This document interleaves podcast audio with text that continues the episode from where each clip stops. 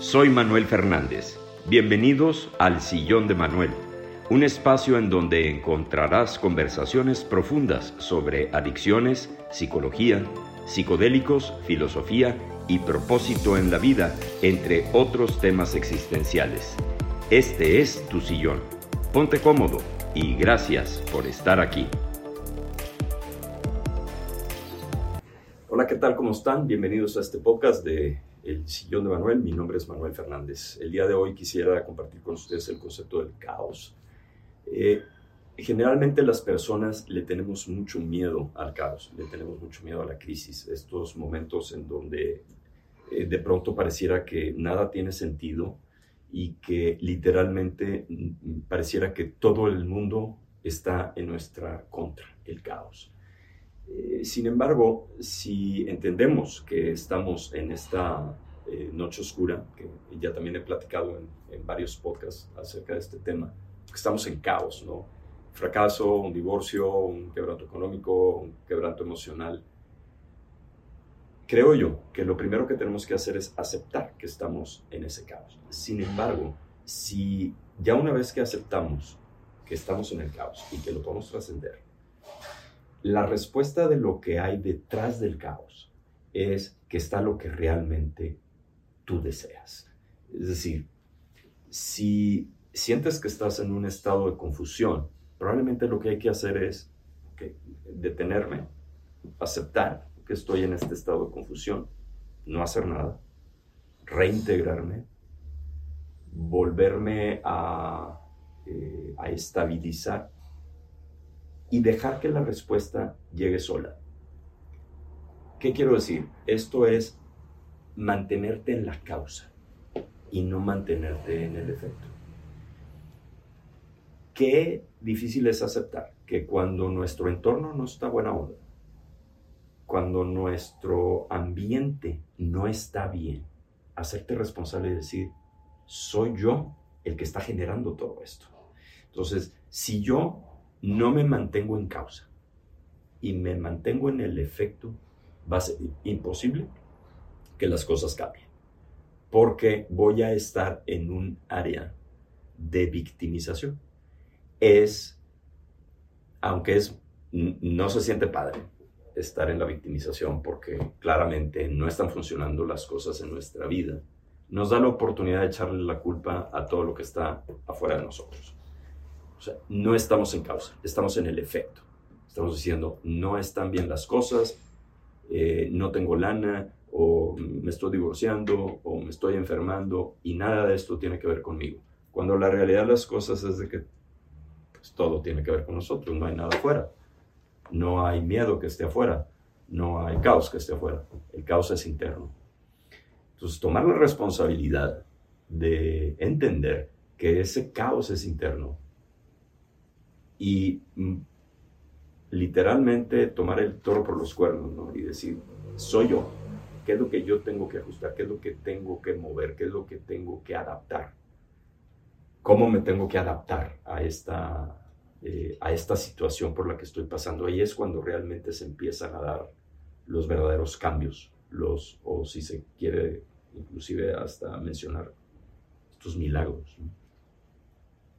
Entonces, cuando nos mantenemos en causa, nos hacemos nosotros no culpables y nos hacemos, nos hacemos responsables de lo que está sucediendo en nuestra vida. No hay absolutamente nada afuera que nos pueda afectar. Y ciertamente el entorno no lo podemos cambiar, pero sí podemos cambiar nosotros. Y sí podemos transformarnos nosotros. Y saber que si entramos en esta actitud de balance, de silencio, aún ni que te esté cargando el pintor y que te sientas muy mal, déjame me concentro en mí. No me voy a concentrar en nada de lo que está afuera, ni en el banco, ni en los clientes, ni en los socios, ni en la esposa, ni en el esposo, ni en la novia, en mí. ¿Qué es lo que hay en mí que tiene que cambiar? Puede costar mucho trabajo, porque dices, no, es que yo no estoy haciendo nada mal. Y no es que estemos haciendo las cosas bien o mal, es que Finalmente, la elección es de cada quien. Si estamos tratando de forzar la solución, nunca va a llegar.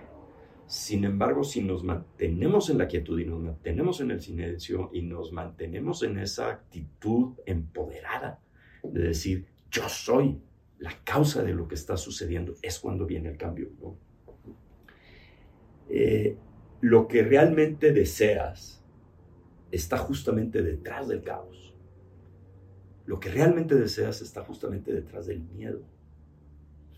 Y la mente lanza toda esta duda existencial pensando que ya no vamos a salir adelante, que estamos en una situación crítica o que nos volvimos a equivocar, nos volvimos a tropezar con la misma piedra y empieza, te empiezas a latigar y te empiezas a fustigar y empiezas a decir, ¿cómo es posible que haya vuelto a entrar a una situación así? ¿no? ¿Cómo es posible que volví a perder el dinero? ¿Cómo es posible que se, este, ya tenía yo el amor de mi vida y se me fue? Mantente en causa.